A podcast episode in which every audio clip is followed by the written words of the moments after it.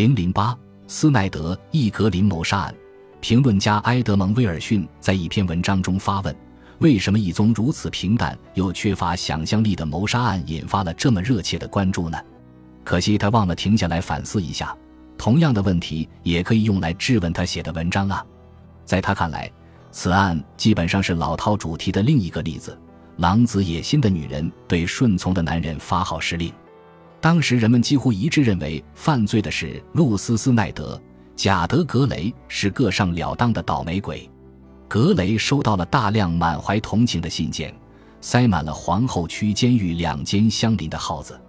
报纸努力想把露丝·斯奈德描绘成一个邪恶的妖妇，她天生的金发呈现出完美的大波浪形状。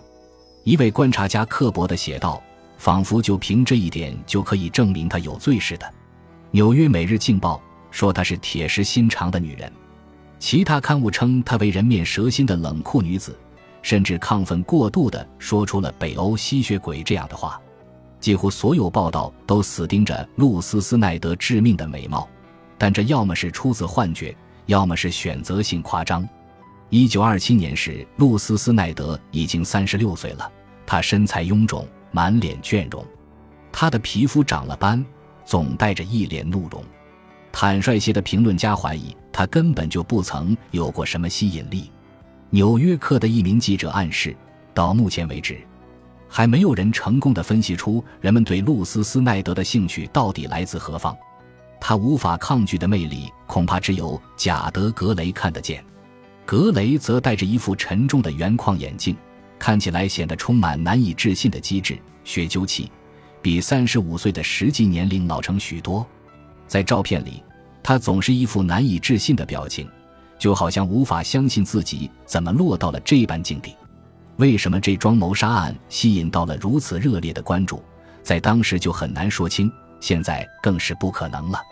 那一年，就在纽约，就有大量其他更精彩的谋杀案能够激起关注，其一是报纸戏称的格雷夫森德湾保险谋杀案。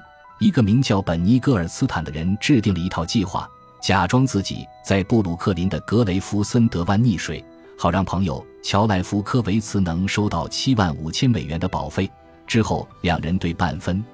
可莱夫科维茨对此计划做了一项重大调整，他没把戈尔斯坦送到新泽西州的海滩上，而是在格雷夫森德湾把戈尔斯坦扔出了船，确保他真正淹死。戈尔斯坦不会游泳。所以肯定是死了。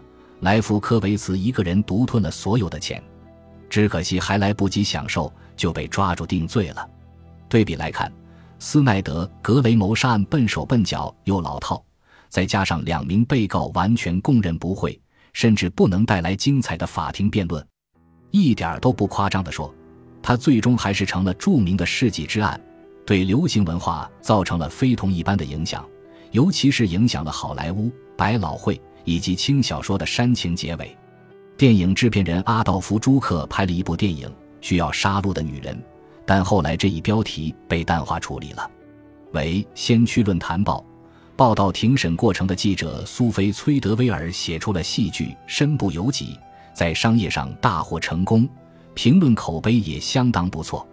在崔德威尔的剧作中，贾德·格雷的戏份由一名很有前途的年轻演员扮演。这人就是日后的克拉克·盖博。小说家詹姆斯·凯恩对此案非常着迷，两本书都将它作为核心剧情，《邮差总案两次领》和《双重赔偿》。一九四四年，比利·怀尔德巧妙地根据《双重赔偿》拍出了同名电影，由弗莱德·麦克莫瑞和芭芭拉·斯坦威克主演。这部作品开创了黑色电影流派。成为一代好莱坞情节剧的模板，双重赔偿，骨子里就是斯奈德格雷谋杀案，只是对话更精彩，演员更好看。可怜的艾伯特斯奈德被谋杀一案还有另一个不同寻常的特点：凶手被抓住了。在二十世纪二十年代的美国，这种情况并不多见。一九二九年，纽约街道报案的谋杀案有三百七十二桩，其中一百一十五桩无人被捕。就算抓到了人，定罪率也不到百分之二十。全美范围内，按大都会人寿保险公司的调查数据，一九二七年，全美二十三的谋杀案悬而未决。请注意，最准确的记录是保险公司留下来的，而不是警察局。其他一些地方的破案率，甚至连这点可怜巴巴的比例都达不到。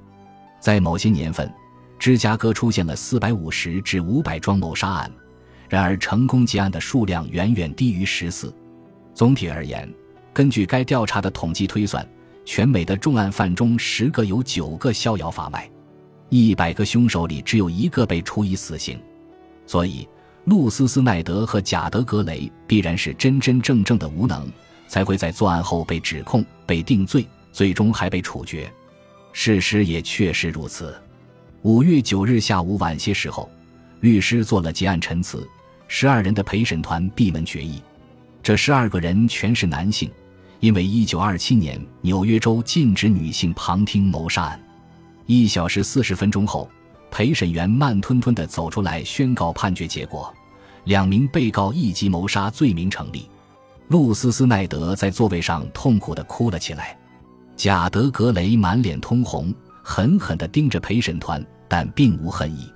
斯卡德法官宣布下周一量刑，这其实只是一种形式。一级谋杀罪的刑罚就是电刑处死，一如斯奈德·格雷谋杀案必然的结局。另一个更精彩的故事在纯粹的巧合中开始上演。庭审结束后三天，就在不远的地方。一架名叫“圣路易斯精神号”的银色飞机从西面俯冲向长岛，降落在毗邻罗斯福机场的柯蒂斯机场。飞机上下来一个笑嘻嘻、几乎无人认得的明尼苏达州年轻人查尔斯·林德伯格，时年二十五岁，但看起来像是刚满十八岁。他身高一点八八米，体重五十八公斤，健康的叫人无法置信。他不抽烟，不喝酒。连咖啡、可乐也不碰，还从来没跟人约会过。他有种奇妙的幽默感，喜欢冒险到了近乎残酷的地步。有一回，他在朋友的水壶里装满煤油，乐滋滋地站在一旁看着朋友一饮而尽。这位朋友后来进了医院。